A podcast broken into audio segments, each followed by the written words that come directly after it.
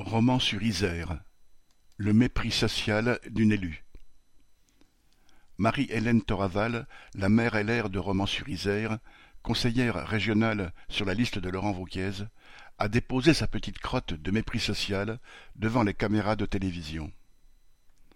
Alors que ce sont des petits nazis qui sont venus dans le quartier populaire de la Monnaie pour commettre des violences, elle s'est contentée de condamner vaguement citation, quelque forme de violence que ce soit, qu'elle soit d'un côté ou de l'autre.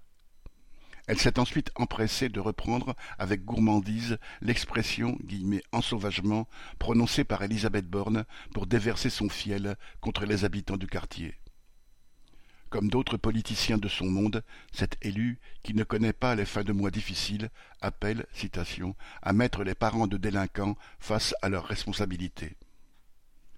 Les habitants de la Monnaie sont dans l'immense majorité des travailleurs, en activité, à la retraite, au chômage ou alternant des petits boulots précaires, ouvriers, agents d'entretien, soignants, aides à domicile, techniciens, téléconseillers, travailleurs de la logistique.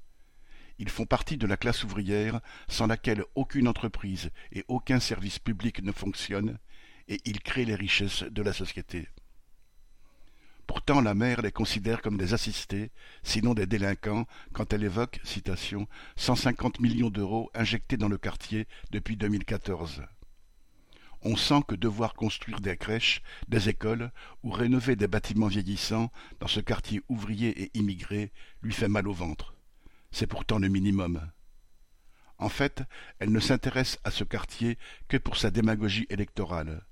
Son fonds de commerce est de mettre des caméras de vidéosurveillance ou un numéro de téléphone « Allô Madame le maire » pour signaler les incivilités, tout en expulsant les syndicats de la maison des syndicats, propriété de la commune.